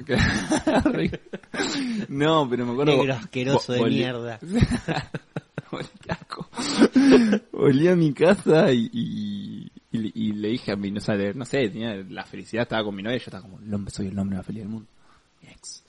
Eh, Y pero después nada, o sea, fue, fue una vuelta, un monólogo. A mí me pasó que yo tuve un coaching con Viciniano, en el cual me parece que yo no soy un comediante para que me coachee Viciniano. Me parece que no. Bueno, no lo sabía. Tampoco tengo muchos comediantes acá que me puedan coachear. O sea, sí los hay. Pero de que, de que yo diga, guau, son ellos. O sea, a mí me encantaba. O sea, el Vecinaro lo veo justamente desde Ciudad, de 2000, Ciudad Emergente 2013, cuando el loco hacía lo de mi Buenos Aires, querido. Y me- uno de los monólogos más me gustaba. Y después luego fue mutando, se tiró más a hacer un humor más, más de izquierda. Y, y me copó también, me copó más. A mí uno de los comediantes más me gusta es Noelia Custodio que tiene todo un humor así de porro, de cosas, aborto y bla, bla. Em, entonces dije, ah, quiero que este loco me escuche. Y claro, le llevé mi material del boliche y me dijo, che, acá te estás riendo de los negros, te estás riendo de lo de nada. O sea, y el loco me dijo, mira, el material es efectivo, se nota que, lo- le- que, que, que, ya lo tenés, porque yo lo venía de, era, yo tenía 25 shows ya en ese momento. Justo fue el, eh, como terminé de hacer en, en el bar de Cochabamba. Eh, era efectivo, pero vos acá estás haciendo una mierda, me dice. Te estás riendo de esto, de lo otro. Dos días podés buscarle otra vuelta, como diciendo, bueno, trabajás de nazi, qué sé yo. Eh, y ahí me sentí horrible. Me sa- salí de ahí, tuve, justo esa noche tenía un show. El show salió re bien igual, pero estuve dos meses sin volver a hacer el, el monólogo del boliche. Porque me parecía horrible. Y yo tenía otro que estaba escribiendo que era malísimo del fútbol, no sé si lo viste o no. Era malísimo. Tenía Creo- solamente un buen chiste que era el rosco de pasapalabra. Ah, creo que sí, sí, lo escuché. Eh, y si una vez lo coaché con Tincho Zaragoza y me dice, esto no va, no, no va. Y, y nada, me, y justo en ese, en ese show, el show de- del Pellegrini Concert, lo volví a hacer, porque dije, che, si no, nos lleva la media hora. Y lo volví a hacer. Y fue un exitazo. O sea, justo le di la vuelta al decir, y a mí no me gusta, pero yo tengo que poner un poco nazi para trabajar. Y se me acerca una, una- un morochito así como yo, y, yo de tipo, nine, viste, y, y- y la gente explotó, hice el boomerang, y, y la gente todo aplaudiéndome, pero fue como, wow, boludo, está re bueno esto. Y fue como la vuelta al decir, che, ¿por qué dejé hacer esto? Si Esto está buenísimo. Y ahí entendí también que no hay que renovar tanto el material a veces. Y mi peor show fue en fauna. Nefasto. Ocho minutos, dice. Dos risas saqué. Me fui ahí diciendo qué vida de mierda. Claro, pues pasa esto, ¿viste? Vos tenés yo más feliz de tu vida y después el otro decís, qué, qué poronga, ese fue una pija. El de Gandhis, el de que nos daban feliz cumpleaños cada tres segundos, ni se compara lo mal que la pasé ese día. Era un ciclo que recién arrancaba, había como ocho comediantes. Justo ese día, todos los comediantes fueron a ver stand-up. Fueron a Fauna. Todos los comediantes estaban. Todos me vieron así fue como, ah, este chabón que hace un año y medio está produciendo, ¿qué le está actuando? Uff, pobre gente.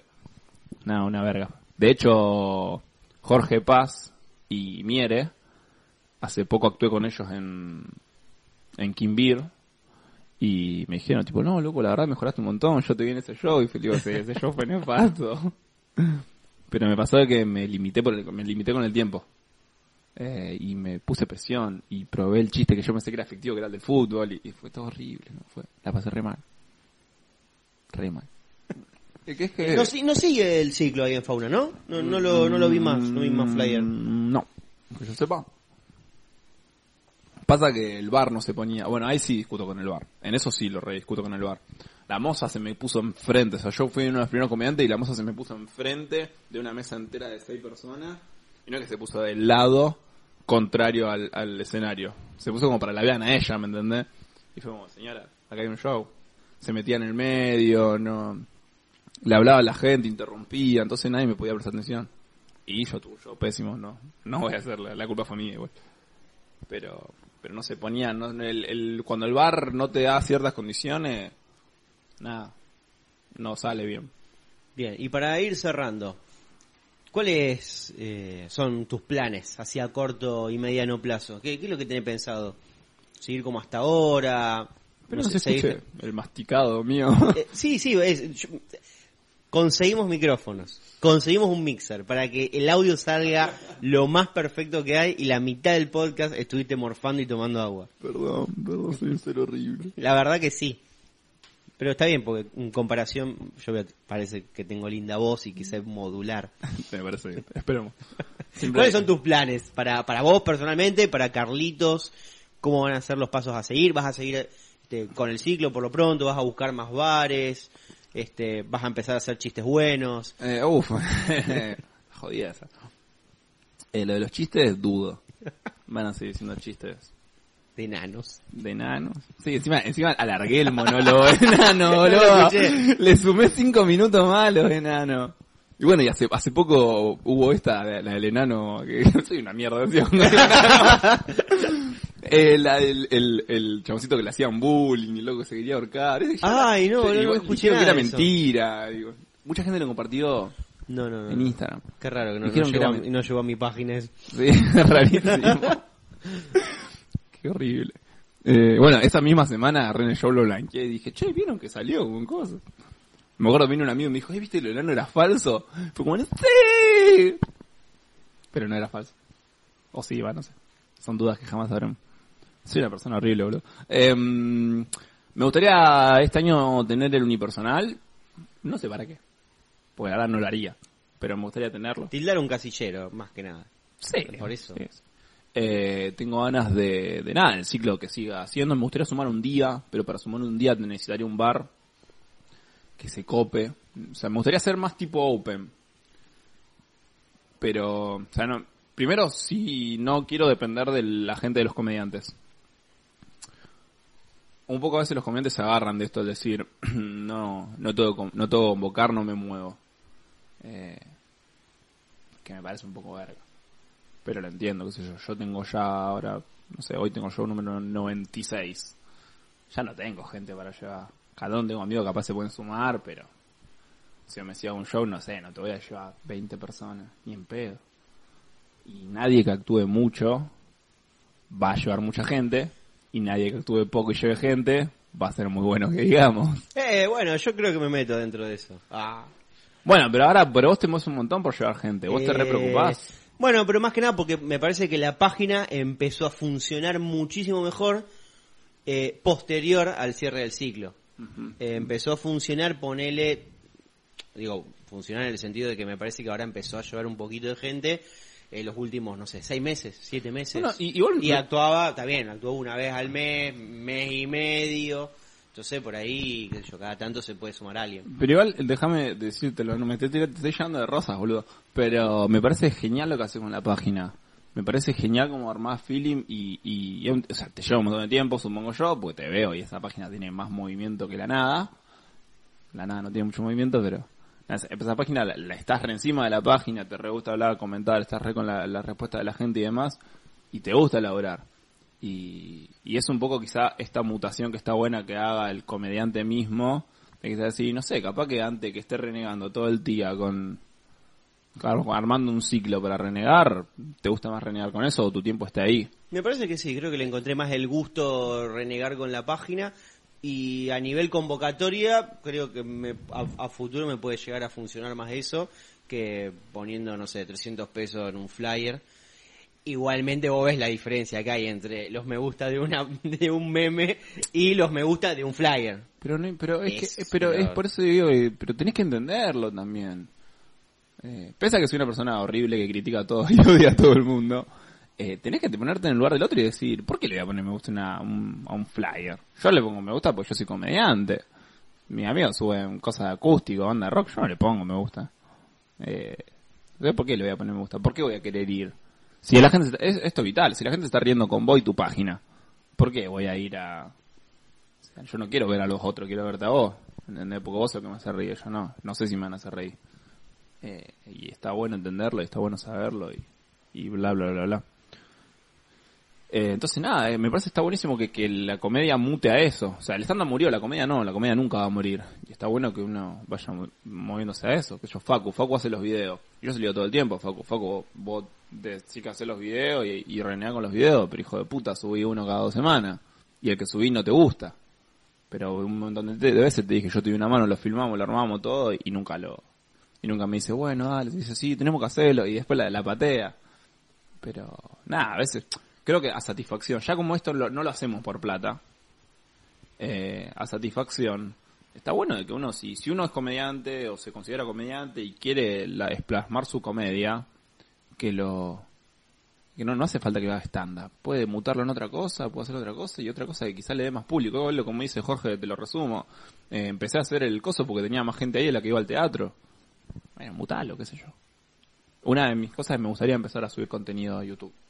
Algo como hace lo que hace Nico detrás y quizás, pero más llevado a algo súper, súper under. ¿Alguien de acá que te guste lo que esté haciendo? Em, a ver, me gusta la forma que tiene de laburar, por ejemplo, a ver, Tincho, lo que está haciendo ahora con los alumnos y todo lo demás, me parece espléndido.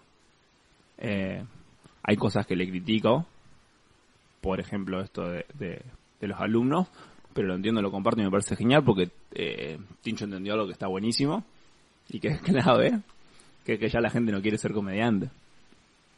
La gente quiere la fotito en Instagram de que hizo un curso o que, o que hizo eso. La una, gente- una experiencia como pagar un, una vivencia, digamos, algo así. Veo mucha gente que tiene stand-upero en su perfil y no tiene 10 shows. Muchísima. Muchísima. Y no me parece mal, qué sé yo. Yo, que me interesa ser comediante y buscar algo más, no podría quedarme tranquilo con eso. Bueno, parece que se va a venir el cielo está de acuerdo. Eh, el cielo se viene abajo. Este, no, no sé si se escuchará esto con los micrófonos de la Sonó un trueno. y Sí. no, no el rapello. Otro. Este, no, bueno, y bueno, para hacer un resumen, Ah. por ejemplo, los que no tienen ni idea, Em. porque hablamos nosotros, hablamos, pero hay gente de Buenos Aires, va, había gente de Buenos Aires, había gente de Uruguay, de México escuchando esto en algún momento. ¿Cómo andan Uruguay? Quizás, quizás, quizás de acá a unos meses vuelvan a escucharlo. Eh, ¿Cuál es el método? Eh, esto que te gusta. Y, ¿El método de qué? de, de Tincho, por ejemplo, que, que la gente por ahí, salvo nosotros, lo conocemos, ¿sabes lo que está haciendo hoy por hoy? Empezó a dar Ah, no, clase. empezó, empezó a dar clases, eh, empezó a moverse un montón, está sacando un montón de alumnos, creo que no sé, ya Sí, tiene creo como que es el 70 que- alumnos, Sí, eh, y demostró que, que no es, hago un flyer, lo subo, no, no es la clásica del, me pongo a enseñar y ya está. La pija, ¿sabes cuántos se pusieron a enseñar y no, no la pegaron? Eh, hay un laburo detrás, hay un laburo, un montón de laburo que está buenísimo apreciar. Y eh, que me parece súper importante valorar un laburo y no solamente verlo. Al menos nosotros como comediantes. O al menos como comediantes quizás como un poco más. Me parece está bueno ver todo el laburo que hay detrás. Eh, que me parece no se valora la producción en general. El Tincho hoy en día la, su, su, su, lo de maestro me parece muy bien su, su producción en general, cómo trata con los alumnos. Yo Sí, porque hay un seguimiento posterior al curso. Me parece Sí, que eso es lo que no había hasta ahora. Eh, por lo general, No, yo igual yo no hablo, no hablo de eso. Hablo de... mm, Me refiero, digamos, que no sé, yo los primeros pasos, cuando terminé el curso, me dijeron, bueno, listo, chao, anda, búscate un bar. Eh, y me parece que, digamos, esto de, de Sí. poder sostener en un teatro, de Igual me- ser productor también de los próximos shows. Igual me parece que estaría bueno un poco más de eso. Eh, me parece estaría bueno un poco más de, bueno, dale, anda, actúa. Eh, porque, repito esto, comediante se hace... Comediante se hace actuando, no estudiando. Y actuando seguido. Yo, en mis primeros... Yo cuando arranqué salí en marzo. En, en julio tenía cinco shows. En diciembre tenía 25. Adivina cuándo mejoré como comediante. ¿De julio actué una vez cada dos meses? ¿O en diciembre donde actuaba una vez por semana? No, sí, obvio, eso de Bueno. llave, eso va a depender de, de cada uno si tiene ganas de actuar o no, eso, eso Mire, hago- el primer ejemplo está buenísimo. A ver, es Facu. Facu, me encanta lo que... O sea, Facu, a lo que está haciendo arriba del escenario es increíble. Eh, y es un Facu, es un comediante que estaba antes de que yo arrancara. Nadie daba tres pesos por Facu. No le gustaba lo que haciendo. Y Facu hoy en día, me- yo lo considero uno de los mejores comediantes de acá de Rosario. Top 3 lo pongo. Eh, ahí tiene un montón de, de- cosas que él las sabe, de que a veces se le complican, a veces no es muy bueno improvisando a veces, pero que él mismo se limita. Pero porque él, se dice, ah, yo no puedo improvisar, y, se cierra en ese alterado. Pero Facu me encanta lo que hace. Eh, y Facu, ¿cuándo mejoró? Cuando empezó a actuar un montón. Cuando empezó a actuar seguido. No se sentaba en la casa escribiendo o haciendo videos. Eso me parece súper clave. Virginia lo mismo. Vir mejoró un montón cuando empezó a actuar más seguido. Sí, yo creo que habré estado un más o menos un año sin verte a vos, a Virginia a Facu, y creo que fueron los tres que más me, me sorprendió el cambio. Pero porque somos los tres que más actuamos en este último año. Sí, sí, eso seguro. Eh, nunca se vio un cambio quizá conmigo porque yo arranqué actuando mucho. O sea, actué esas veces que tenía seis shows. Me parece que no puedes juzgar a alguien por 10 shows. Eh, no sé. Acá en Rosario al menos que no hay tanta posibilidad de actuar, juzgalo a partir de los 20 shows, qué sé yo, no. No lo juzgues. No, no vayas. Eso, eso me parece una poronga y lo veía mucho.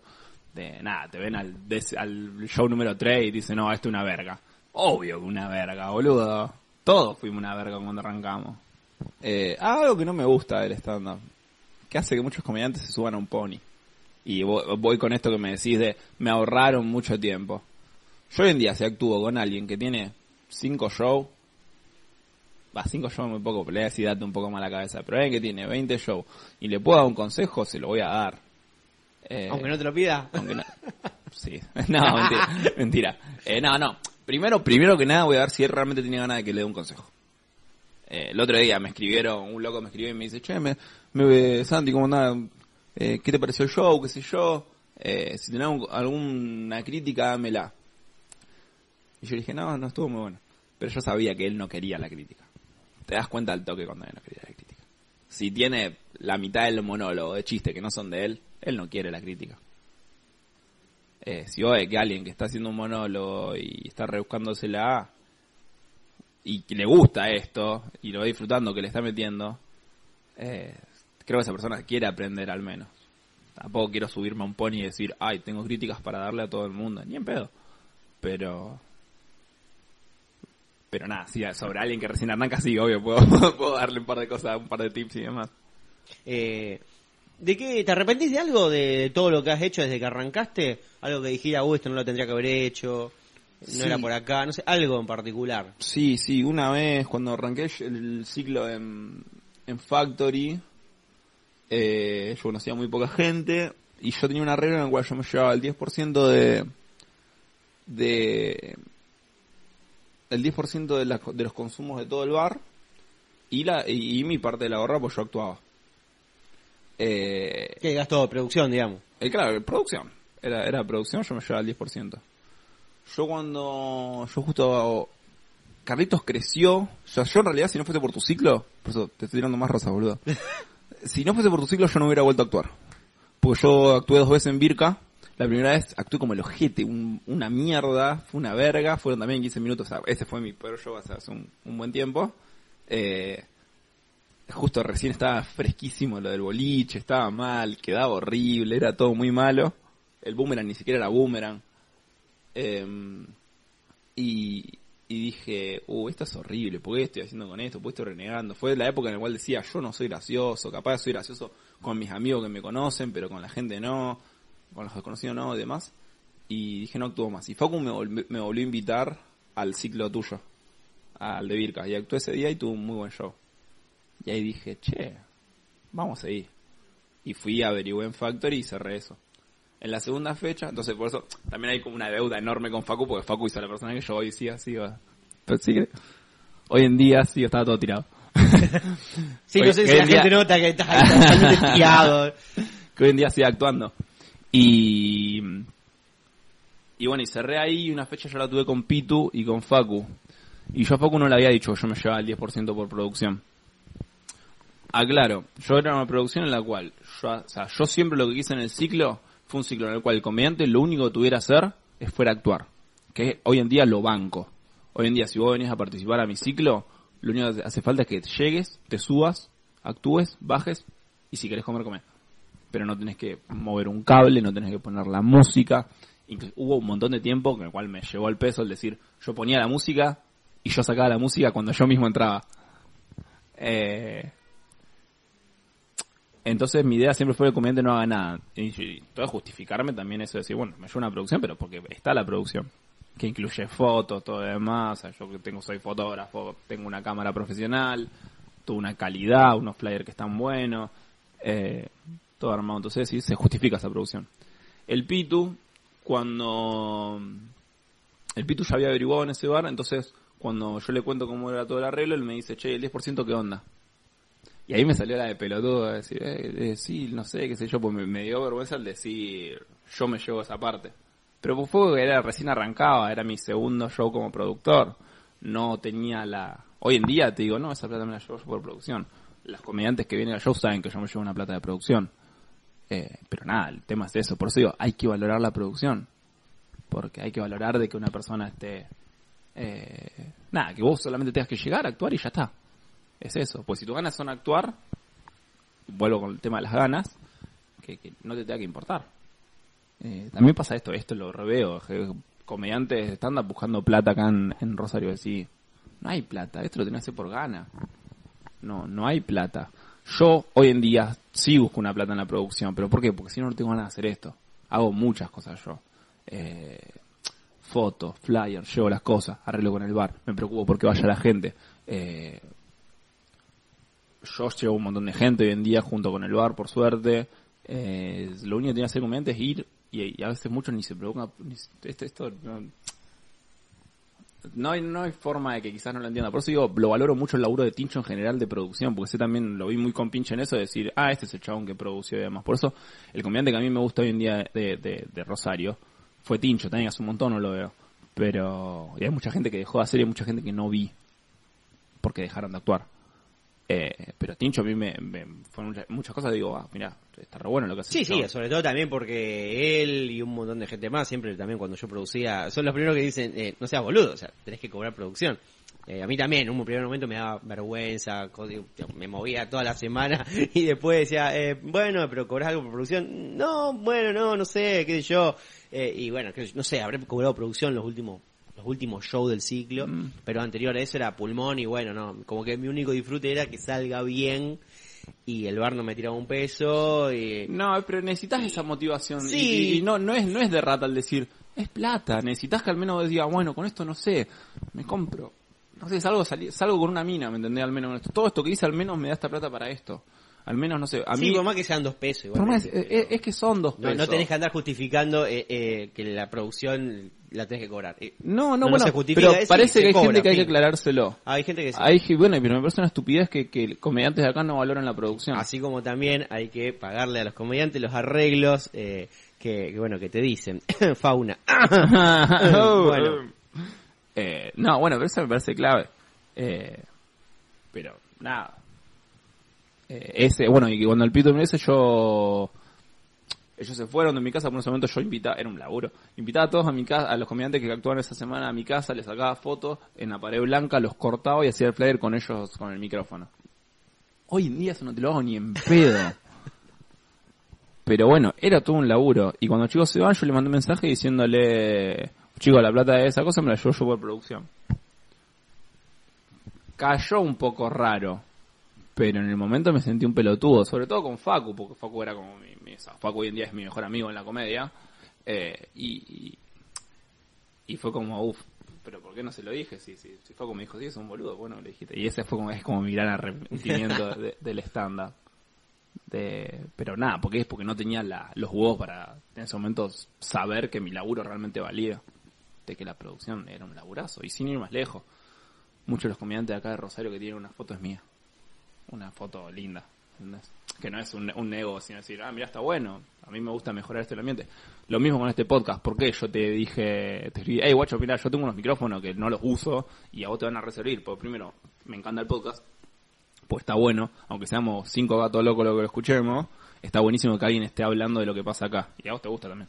Eh, y está bueno que se escuche un buen sonido, porque me lo escuché un par de veces y iba a decir, hijo de puta, dale, se escucha como el ojete. Eh, pero eso nomás, boludo. Bueno, y con esto ya estamos finalizando el primer programa de la tercera temporada de Injunables. Eh, ¿Cómo te sentiste? Bien, ¿te puedo hacer una pregunta? Decime. ¿Me la tenés que responder sí o sí? A ver, dale. ¿Te me respondés sí o sí? Sí. ¿Quién es, quién, quién es el próximo comediante?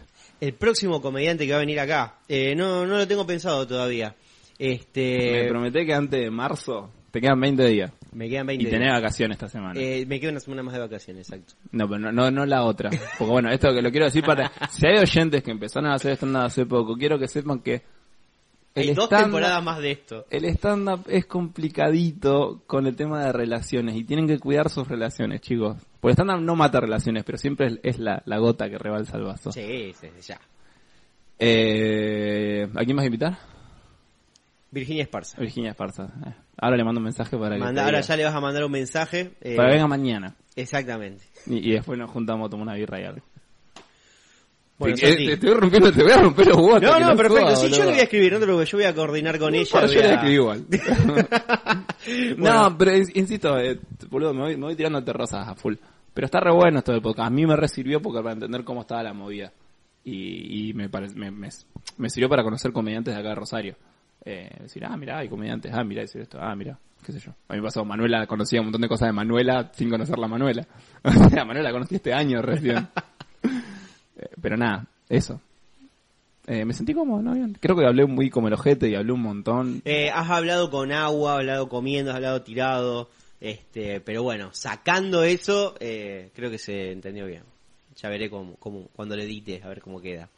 Pero bueno, así termina entonces el primer episodio de la tercera, temporada de Injunables. Así que bueno, gente, espero que estén aquí el segundo capítulo, este, o si hay segundo capítulo. Va a haber, hijo de puta, Estuvimos dos horas hablando acá y no va a haber un segundo capítulo. Bueno, gente, adiós.